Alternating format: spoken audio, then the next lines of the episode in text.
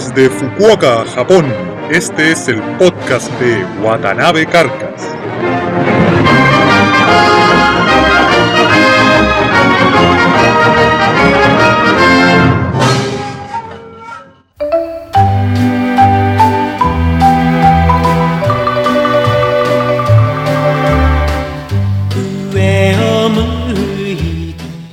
Hola amigos, bienvenidos a un nuevo episodio del podcast de Watanabe Carcas. Para esta semana he preparado un programa especial dedicado a responder todas las preguntas que me han hecho a través de correo electrónico o de mensajes que me han dejado en los foros donde estoy avisando o estoy publicando que estoy realizando estos podcasts. Bueno, sin ir más lejos y sin más introducción, nos vamos directo a las preguntas. Espero que alcance el tiempo, así que lo vamos a hacer rápido. Primera pregunta. Y dice, compadre, le tengo una pregunta. ¿Me podría explicar eso de que después de un nombre se le agregue el kun o el san? Entiendo que es algo de respeto, pero no cacho bien. Bueno, esto del kun o el san efectivamente es algo de respeto, es lo que en español nosotros le agregamos antes de, los nombres cuando nos referimos a alguien. Por ejemplo, señor Watanabe Carcas, señor Pedro, señorita Josefina. Este señor, señorita, señora es, lo que vendría siendo el san. Hay que definir, o más que definir, tengo que hablar primero de que en Japón la gente se llama unos a otros por el apellido. Si a una persona, en vez de decirle, oye José, uno y se llama José Pérez, por ejemplo, en vez de decir, oye José, le van a decir, oye Pérez. Luego, cuando se escribe el apellido, se refieren unos con otros, si se quiere ocupar el nombre, primero va el apellido y después va el nombre. Entonces eh, sería Pérez José. Para todos los efectos legales, y no solamente legales, para todos los tipos de efectos, primero va el apellido y después va el nombre. Siempre se ocupa el, apellido paterno. El apellido materno se pierde completamente y la gente solamente tiene un solo nombre. Entonces, Pérez José. O, por ejemplo, refirámonos, hagamos referencia a un actor famoso, por ejemplo, Watanabe Ken. El nombre de Watanabe Ken es Ken. El apellido es Watanabe no tiene un segundo nombre y el apellido materno se pierde completamente. Entonces el sujeto es Watanabe Ken y cuando la gente, otra persona se quiere referir a él, lo va a hacer con mucha cortesía, mucha reverencia y le va a decir señor Watanabe, por lo tanto va a decir Watanabe San. Ese San es señor y dependiendo del caso señorita o señora el kun o el chan, esta persona no, no, no está preguntando por el chan, pero se lo voy a agregar yo, guarda relación con algo que conversábamos en el capítulo anterior, donde hablamos, hablábamos acerca de las jerarquías sociales. Uno siempre habla hacia arriba o siempre habla hacia abajo. Cuando uno habla hacia arriba, generalmente uno va a ocupar el apelativo san, Watanabe san. Uno está hablando hacia arriba. Pero la persona que está más arriba socialmente o jerárquicamente, puede que esta persona sea el senpai, puede que sea el sensei, le va a decir a la persona de más abajo kun. Entonces, hacia arriba uno diría Watanabe-san, pero hacia abajo uno diría Watanabe-kun. Ahora, el apelativo kun o chan se ocupa generalmente entre los niños. Por ejemplo, los padres llaman, le dicen a los niños, por ejemplo, está, eh, ya para seguir con lo mismo, Watanabe. Entonces está un niño de 11 años que se llama Watanabe Keichiro. Entonces el papá va a llamar al niño, probablemente por el nombre, porque hay una cercanía mucho mayor entre padre e hijo, no, no, no, va a ocupar el, apellido, y le va a decir Keichiro-kun, ven, Keichiro-kun. Entonces ese kun sería como Ito, o en el caso de las mujeres como Ita. Entonces si sería, si este niño se llamara Pedro, le va a decir Pedro-kun, o le va a decir Pedrito, ven. Entonces, ese es, el, ese es el apelativo kun. Y para las mujeres, para el femenino, se ocupa el chan. Por ejemplo, eh, Josefina. Josefina Chan, Josefinita. Una cosa así se sería. no, no existe el Pedra, pero Pedrita. Entonces, eso sería el Chan, el Kun o el San. Y esa es la forma de ocuparlo. Ahora, eh, no solamente está entre los padres y los hijos, por ejemplo, que sea un profesor, eh, de enseñanza básica, se quiere referir a un alumno que es de apellido Watanabe, entonces el profesor le va a decir Watanabe-kun. O a una niña, que también puede que sea de apellido Watanabe, le va a decir Watanabe-chan. Esa es la forma de ocupar el kun, el san y el chan. Vamos a la otra pregunta. Bueno, antes de seguir, me, van a perdonar si voy rápido, pero es que las preguntas son muchas y, espero que el tiempo alcance. Bueno, la, la pregunta siguiente. ¿Son racistas los japoneses? Uf, es un tema bastante delicado, algún día lo vamos a hablar en extenso, pero solamente para responder la pregunta yo diría que sí. pero también que no. Yo no diría que son racistas desde una perspectiva de supremacía étnica al, estilo neonazi, por llamarle de alguna forma. Yo diría que son racistas en términos de que hacen una discriminación clara entre los que son japoneses y los que no lo son. Y esta discriminación se marca fundamentalmente en el hecho de que los japoneses siempre van a asumir que lo que hacen los extranjeros es de mejor, de perdón, es de peor calidad o no está a la altura de lo que haría un japonés.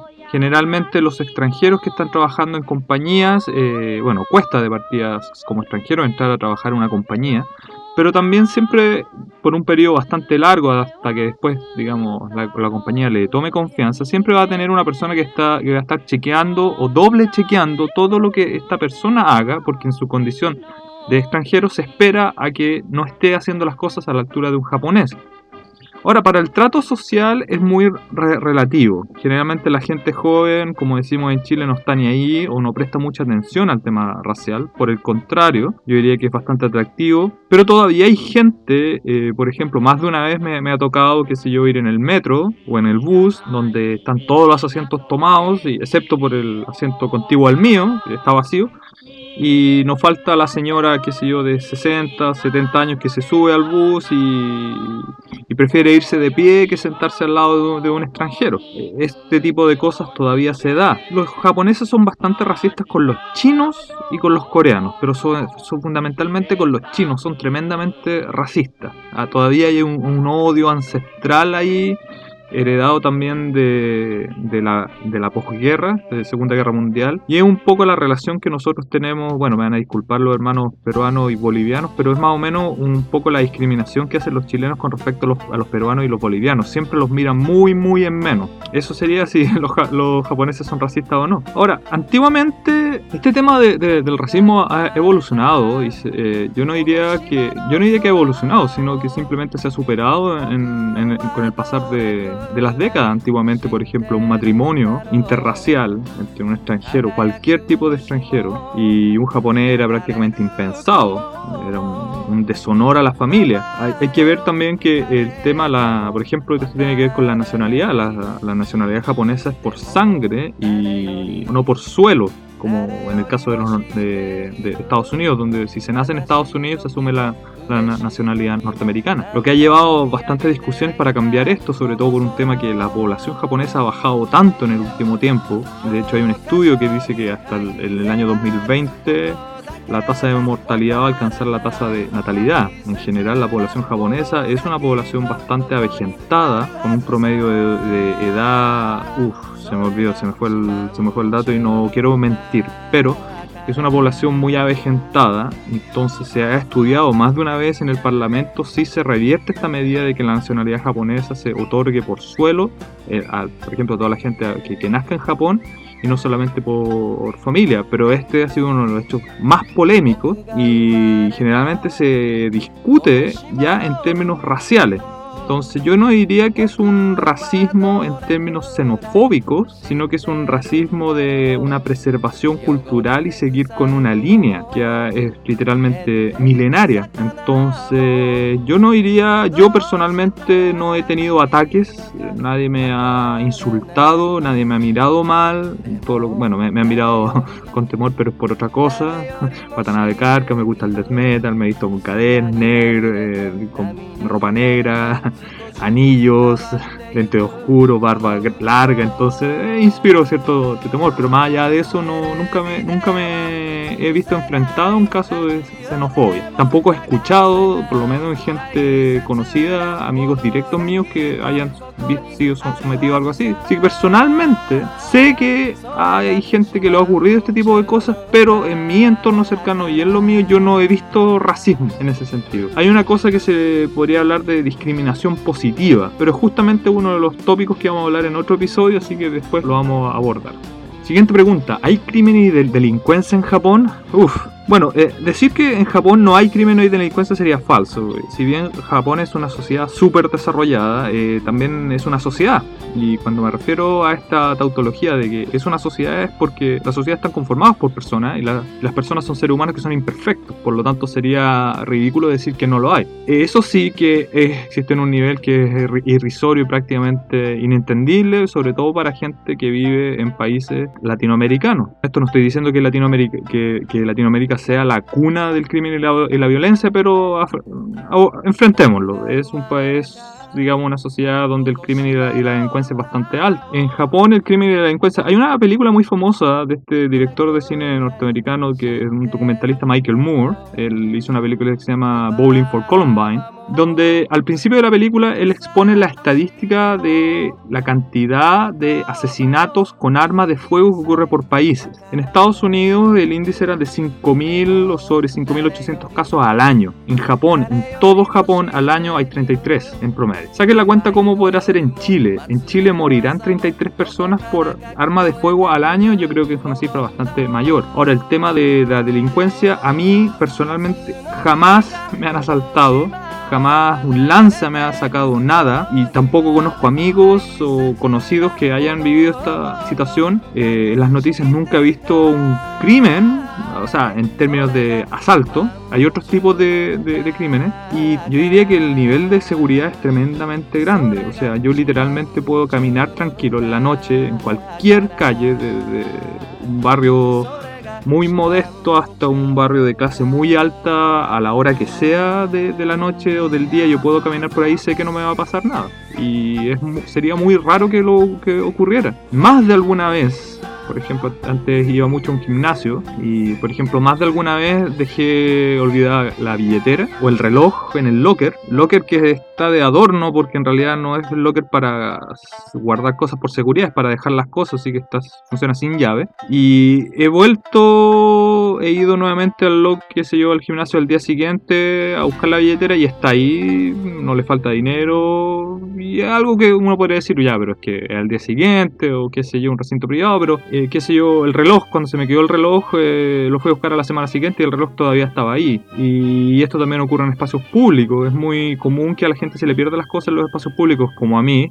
Una vez se, me perdió en el, iPod en un, en un, parque y lo fui a buscar a cinco días después y todavía estaba en el mismo lugar donde se me había, pensé yo que se me había extraviado, que era debajo de una banca. Y estamos hablando de, un espacio público y estamos hablando de, de, un objeto como un iPod. Entonces, esto para que se hagan una idea. Es muy raro que se pierdan las cosas insisto, por, por hurto y si se pierden el porcentaje de que ha sido devuelto a la estación de policía más cercana es muy muy alto. Lo que se ve mucho en las noticias son crímenes de, de carácter ultra violento. Por ejemplo, gente que se desquicia y descuartiza a su pareja por caso de celo y la descuartiza y coloca a los miembros, reparte todos los miembros por en una zona geográfica determinada y después el tipo va y se suicida, pero antes de suicidarse asesina 14 perros y se come 3 guaguas, eh, no sé, una cosa así. Ese tipo de crímenes ultra violentos lo hay. Y no es que sea común, pero sí los hay. Pero el crimen menor, el lanzazo, como le, llamaríamos en Chile, el hurto, el carterismo, es una cosa que es prácticamente nula. Yo personalmente nunca lo he, nunca lo he vivido. Otra pregunta. ¿Alguien conoce en Japón a la geisha chilena? bueno, esta es una pregunta que, ya me, han hecho más de una vez. ¿eh? Y en realidad ya prácticamente nadie se acuerda. Cuando llegué a Japón el año 2003 eh, todavía se discutía mucho y se hablaba de esta persona, pero ya hasta la fecha no. Ahora quiero ser enfático y reiterar algo que ya habíamos hablado en un podcast. Yo no sé por qué se le dice geisha chilena a esta personaje. La persona podrá haber tenido las motivaciones que crea conveniente, no voy a enjuiciar la moralidad de cada uno, pero la geisha chilena trabajó como prostituta las geishas no son prostitutas, por lo tanto son dos cosas completamente aparte. La geisha, las geishas en Japón no son prostitutas y no trabajan de ello y no eh, hacen intercambio de dinero por sexo. Así que que se olviden de esto. Pero como les digo, eh, la geisha chilena sí que se conoce en Japón, mm, no. A esta altura yo diría que prácticamente nadie, en los últimos cuatro años nadie me ha mencionado el tema por lo menos. ¿Son todos los japoneses adictos al manga y al anime?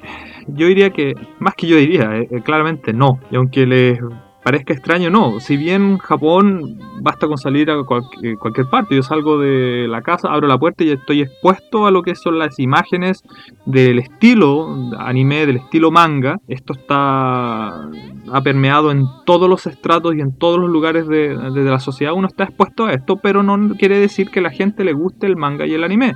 Yo tengo muchos colegas, muchos conocidos, muchos amigos que jamás en su vida han leído un manga, jamás en su vida han visto un anime y en realidad que no están interesados. ¿Son todos los japoneses depravados y calentones? oh, esta es una pregunta. Bueno, algún, en algún podcast anterior ya habíamos hablado del tema de la industria del sexo, o lo habíamos tocado tangencialmente. Si los japoneses son depravados y calentones, yo diría que sí. Son bastante... Existe una cosa media degenerada ahí. Por ejemplo, comprar pornografía, una revista pornográfica, un... no es necesario, qué sé yo, una revista ultra mega hardcore, bestiality, lolicón, lesbo, homosexual tentaculoide 4X. No es necesario, que sé yo, qué sé yo, ir al Caracol Bandera, a la planta baja, al local 13B y preguntar por Don Pepe, por lo que me han contado, ¿no? No, es necesario hacer eso, ahí están todos los convini, los 7-Eleven, o lo que en Chile no, bueno, no sé si ha explotado, pero en Chile, en Santiago, por lo menos hay algunos Big John, una cosa así, o el Eso Market, pero aquí, bueno, evidentemente sin la bomba de benzina los 7-Eleven en todas partes. En todas partes uno puede comprar ese tipo de revistas y a la vista y paciencia de, todo el mundo. Están en lugar en una esquina que digamos, está como segregada el resto de, las revistas, pero no, existe un, toldo, una mampara, nada. Están las revistas están ahí, cualquiera puede tener acceso y, y ojearla ahí si, uno quiere. Ahora esto es bastante extraño proveniendo de, una sociedad donde el tema del sexo y la discusión pública sobre este es bastante tabú completamente. La gente no habla de este tipo de cosas en, ninguna parte, así que es raro que, la, que este tipo de revistas estén ahí. Con respecto a si son calentones degenerados, yo diría que sí, y fundamentalmente porque hay algo que a mí personalmente me llama la atención, es que está el hecho de la...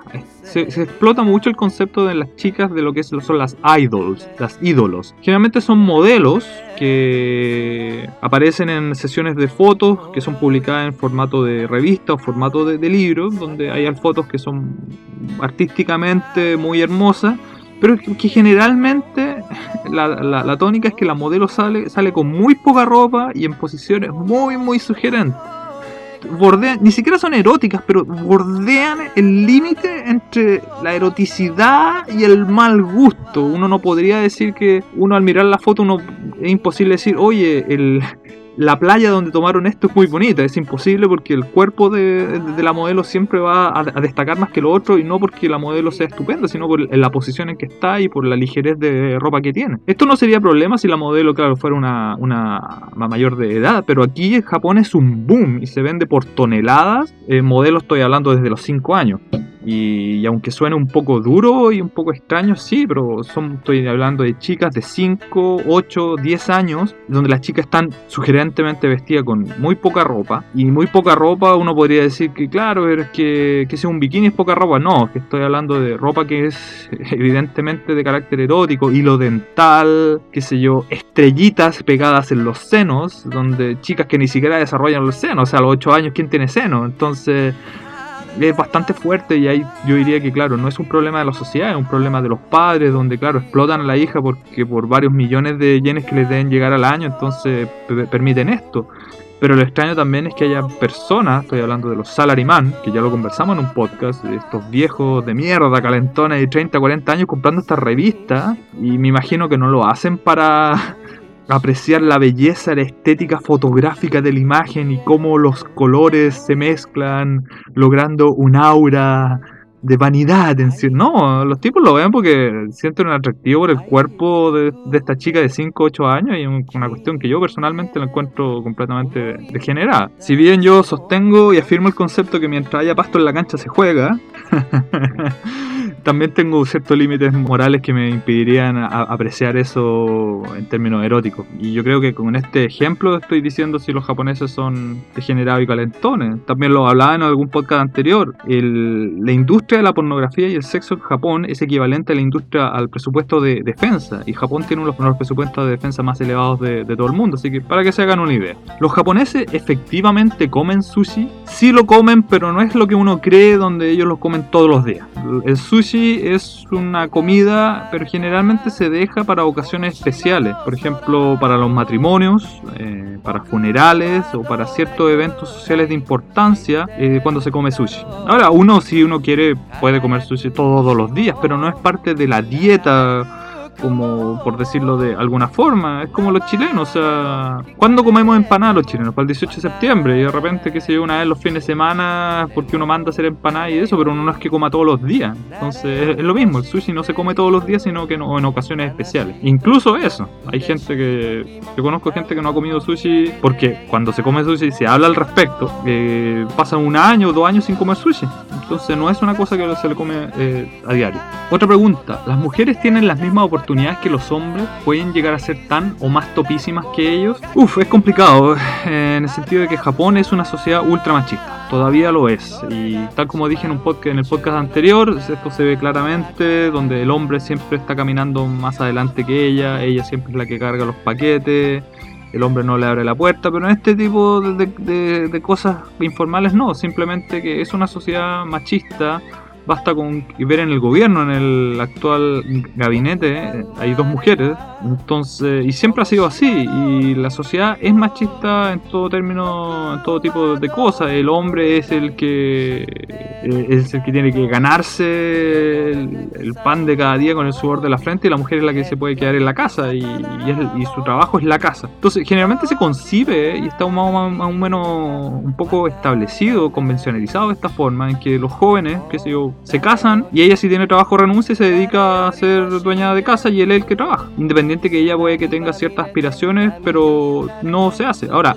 en la sociedad contemporánea, entre las parejas más jóvenes, ambos tienen trabajo, ambos disfrutan del éxito, cada uno tiene su auto, por decirlo de alguna forma pero todavía hay una gran masa, una un gran porcentaje donde esto no se da, donde la mujer está relegada completamente a un segundo plano en términos sociales y que si la mujer puede ser tan exitosa, sí, hay casos, pero como en todas cosas hay excepciones y cuando estas excepciones destacan es porque que son la gente que sale en las noticias o en las entrevistas, pero no es de no es una cosa tan destacada, o sea, no es que sean destacadas porque no tenga mérito, sino porque los casos son pocos. En Japón ¿Atacan a los consumidores de droga con penas extremas como la muerte? Sí, Japón yo diría que es una de las sociedades que, aparte de una sociedad islámica, yo creo que Japón debe ser uno de los países donde el consumo de droga está penalizado con las penas del infierno. Bueno, aparte de China. O sea, la simple posesión de marihuana, por ejemplo, son 10 años de cárcel. El consumo público ya son 15 o 20 y de ahí para arriba. Entonces estamos hablando de cadena perpetua y Japón es un país donde la pena de muerte todavía existe. Es, es complicado el tema. Es muy, muy difícil acceder a droga y ahora, bueno, habría que entrar a discutir qué es lo que es droga, si la marihuana es droga o no, pero para que se den una, idea, eh, el estigma social de haber sido consumidor es fuertísimo. Generalmente de vez en cuando hay un caso o dos en televisión donde, qué sé yo, se le descubrió un pito de marihuana a una actriz la que justamente en ese momento era la más top, la que estaba saliendo en todas partes, se le descubre un pito de marihuana y su carrera se va a la, a la mierda.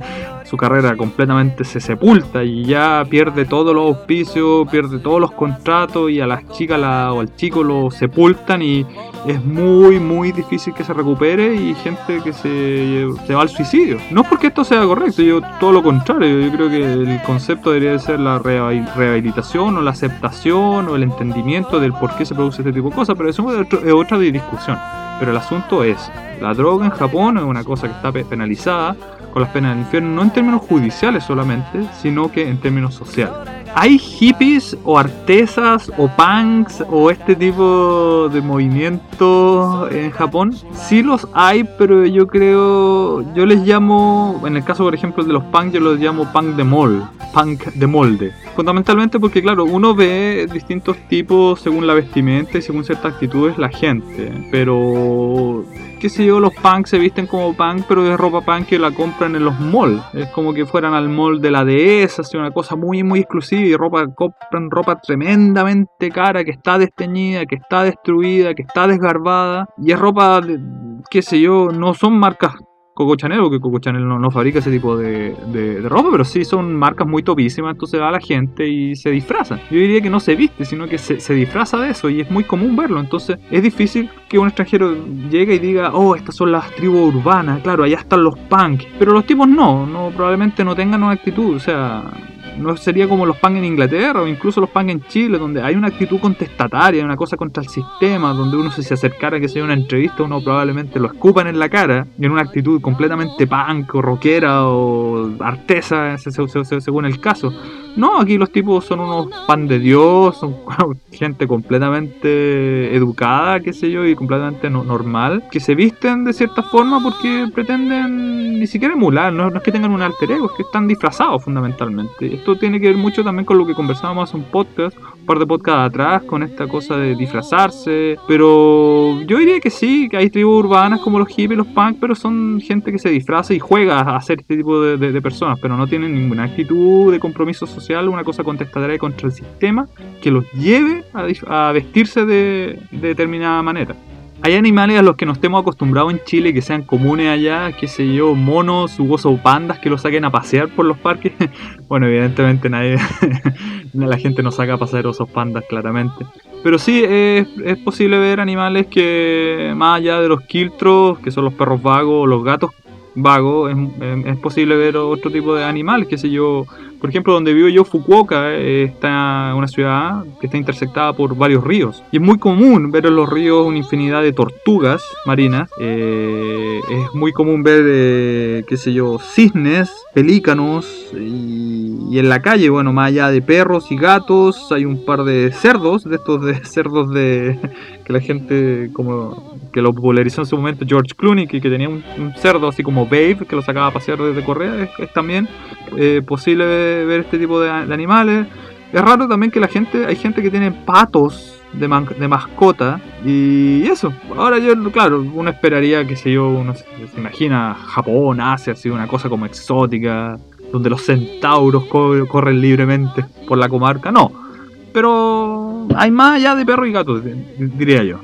Ah, lo que es muy común, por ejemplo, es tener iguana. Y lo que es más común todavía es que los niños tengan escarabajos. O más que escarabajos son estos insectos grandes como el escarabajo rinoceronte, que es un, insecto que es bastante grande. Y, es muy común que los niños lo, lo tengan y lo tengan como mascota y en esta como en estos, no sé, como estos lugares donde viven los hámsters, que se en estos cubículos donde viven los hámsters, pero en vez de tener un hámster tienen un, escarabajo rinoceronte. ¿El japonés es difícil?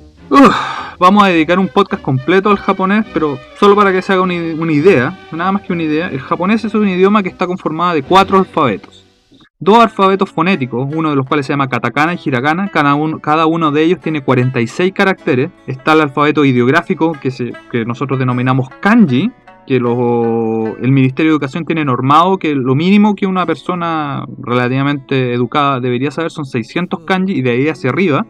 Los expertos pueden llegar a conocer 5000 kanji.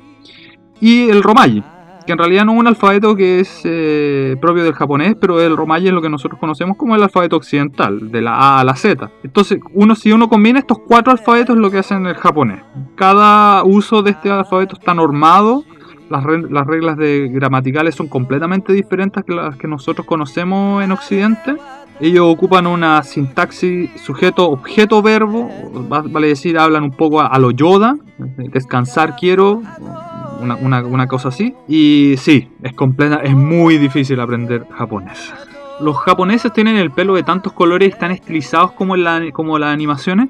Es una pregunta que yo también me, hacía antes de, venir a Japón, porque claro, uno ve en Japón, cuando ya era niño por lo menos, nosotros vimos Robotech, qué sé yo, y también, bueno, ya cuando no es tan niño, uno veía Dragon Ball Z, donde, donde los personajes tenían pelos, qué sé yo, púrpura, verde, rojo, y uno creerá que son, qué sé yo, ciertos estilos para enfatizar cierta línea de animación o para enfatizar ciertos aspectos de, de, la imagen. Pero no, es porque generalmente uno sale a la calle y ve que la juventud, sobre todo las chicas jóvenes, y no tan jóvenes, ¿eh? estoy hablando incluso de señoras ya de 60 o, 70 años con el pelo púrpura, verde, rojo, pero no el rojo el pelirrojo, sino el vermellón ya.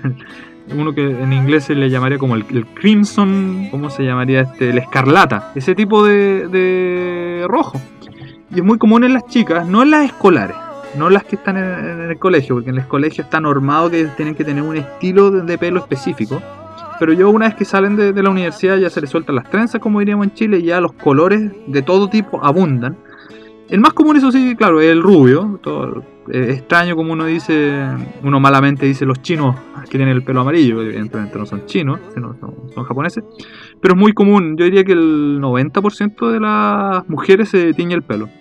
Eh, ya, a pesar de los japoneses genéticamente, claro, tienen el pelo negro, pero es difícil encontrar una mujer que no tenga el pelo de algún color. Ahora, es un color relativamente normal, como que sea el café y distintos tonos de este, pero también no es raro encontrar otros colores, verde, púrpura, verde o de los que ya se mencionando. Otra pregunta, ¿las horas puntas son como uno las ve en la tele, o sea, está caótica. Sí, yo diría que la hora punta, la hora pique en Japón es una cosa, pero donde viola todas las reglas de todas las leyes de la física se, se violan esto de que dos objetos no pueden ocupar el mismo espacio al mismo tiempo eh, es, completamente no en Japón se, se rompen todas las leyes de, de, la física y ya entramos en un universo cuántico donde las singularidades abundan porque es una cosa es realmente demencial demencial. Yo me acuerdo de haber ido un viaje de académico que se iba a Tokio y tuve la mala ocurrencia de tomar el metro día lunes a las 7 de la mañana en Tokio.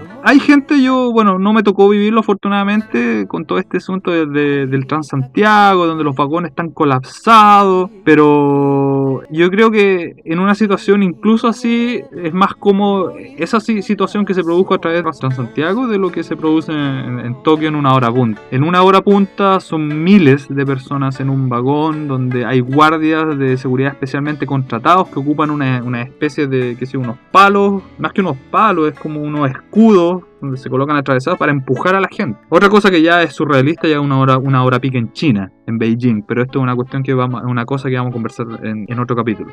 Todos los japoneses saben artes marciales bueno, pareciera que, claro, que uno dice país asiático, todos saben artes marciales, y no es que todos sean expertos en artes marciales, lo que pasa es que en la formación escolar en la enseñanza básica y en la enseñanza media, todos los japoneses tienen que hacer deporte y en este deporte tienen que eh, elegir, o sea, ellos tienen educación física, perdón, y en este deporte, eh, en, esta clase ellos tienen que elegir un deporte.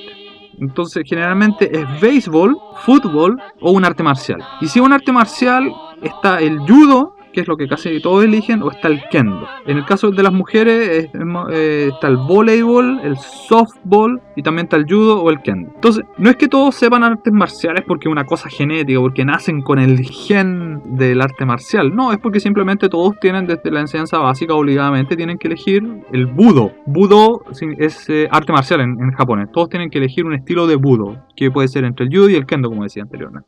Me preguntan si los luchadores de sumo son unas masas voluminosas y fofas solamente. No, completamente a lo que parezca extraño, los luchadores de sumo deben ser uno de los deportistas donde tienen una agilidad más impresionante.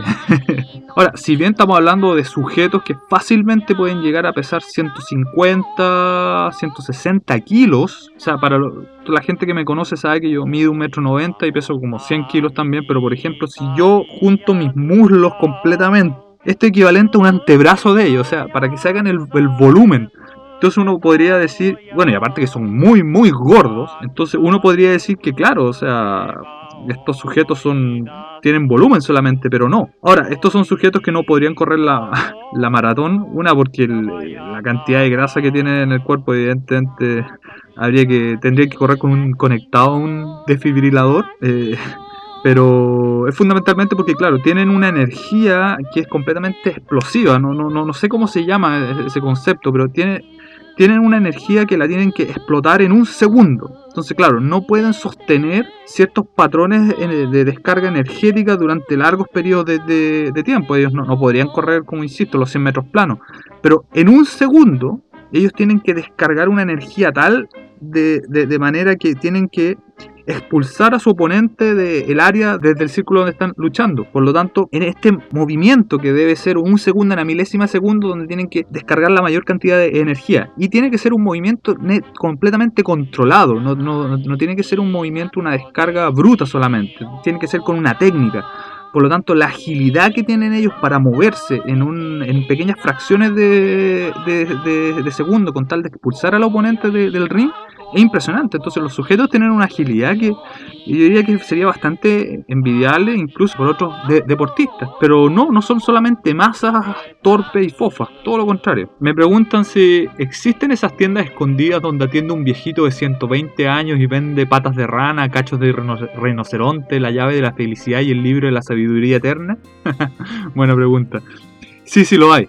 Eh, está este tipo de, lugares, ahora no están ocultos, que se yo, en unos lugares recónditos y oscuros, medio húmedos, no, pero sí, hay todo este tipo de, tiendas donde, bueno, tampoco atiende viejitos. Lo que pasa es que el concepto de la medicina asiática, de la medicina oriental, es muy explotado. Y está el concepto que se llama, en japonés, se llama campo yaku. El campo yaku son toda esta medicina que nosotros en Chile conoceríamos como la homeopatía. Y donde está basado, qué sé yo, en estas raíces, qué sé yo, incluso en algunos insectos eh, y esto es muy común, es muy común jamón y es muy común que por ejemplo hayan hospitales, yo diría que hospitales, pero por lo menos clínicas que son de, tratamiento homeopático, donde el sujeto en el fondo a uno le, explican que, qué sé yo, en términos de el aire y el fuego contenido en el cuerpo. Uno habla de la neuma, por ejemplo en el griego, uno se refiere a la, neuma, este aire divino. Eh, estos son este tipo de, conceptos que estos eh, especialistas ocupan, pero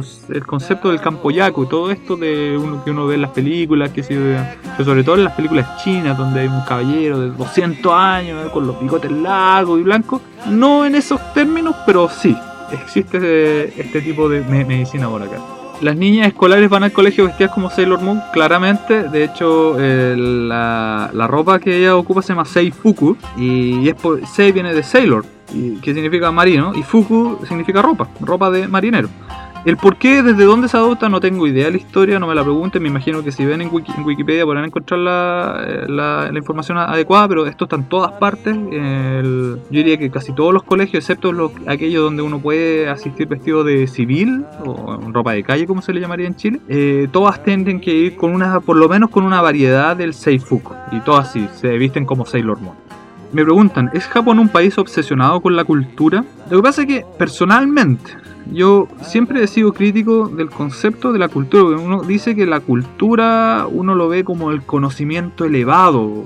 Y en realidad la, cultura es todo lo que haga la, sociedad. Escucho, incluso había un, libro muy interesante, que no, es que considero interesante porque lo haya leído o que tenga intención de leerlo, pero hay un historiador chileno que creo que fue incluso el Thomas Jocelyn Hall, que eh, creo equivocarme, pero más o menos el asunto es que era un reputado historiador chileno donde escribió un libro sobre el, cómo se defecaba hace 100 y 200 años en Chile. Entonces, ¿cuál es el, asunto de ir al baño? Con ¿Cómo se iba al baño hace 100 y 200 años en Chile? Porque este asunto de ir al baño y tener el papel confort ahí al lado ha variado. Entonces, ¿por qué me estoy desviando tanto del tema? Porque eso es cultura. O sea, todo resultado que haga una sociedad es cultura. Por lo tanto, no es solamente el conocimiento elevado.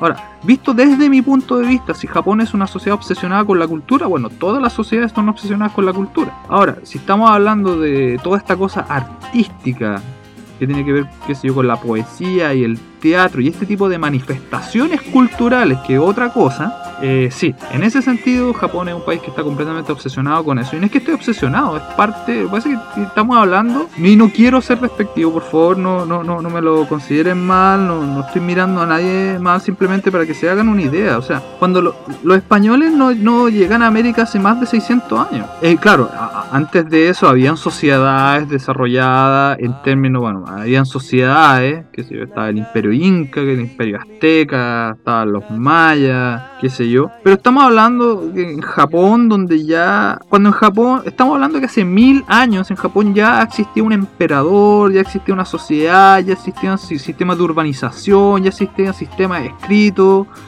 Entonces, estamos hablando de una historia historia que es mucho mayor. Y en, China, por ejemplo, que otra sociedad estamos hablando de ya más de mil años, estamos hablando hace tres mil años. El tema de la muralla China y todo este tipo, este tipo de, construcciones que uno ve en los documentales. Entonces, ¿es Japón un tema obsesionado con la cultura? Sí, completamente. Y se ve en el día a día. Pero este es un tema que es bastante interesante y yo creo que lo vamos a conversar en, en, algunos otros otro podcast. Existen esas tiendas que están en el centro, como el Eurocentro, donde venden todo tipo de souvenirs relacionados con la animación japonesa.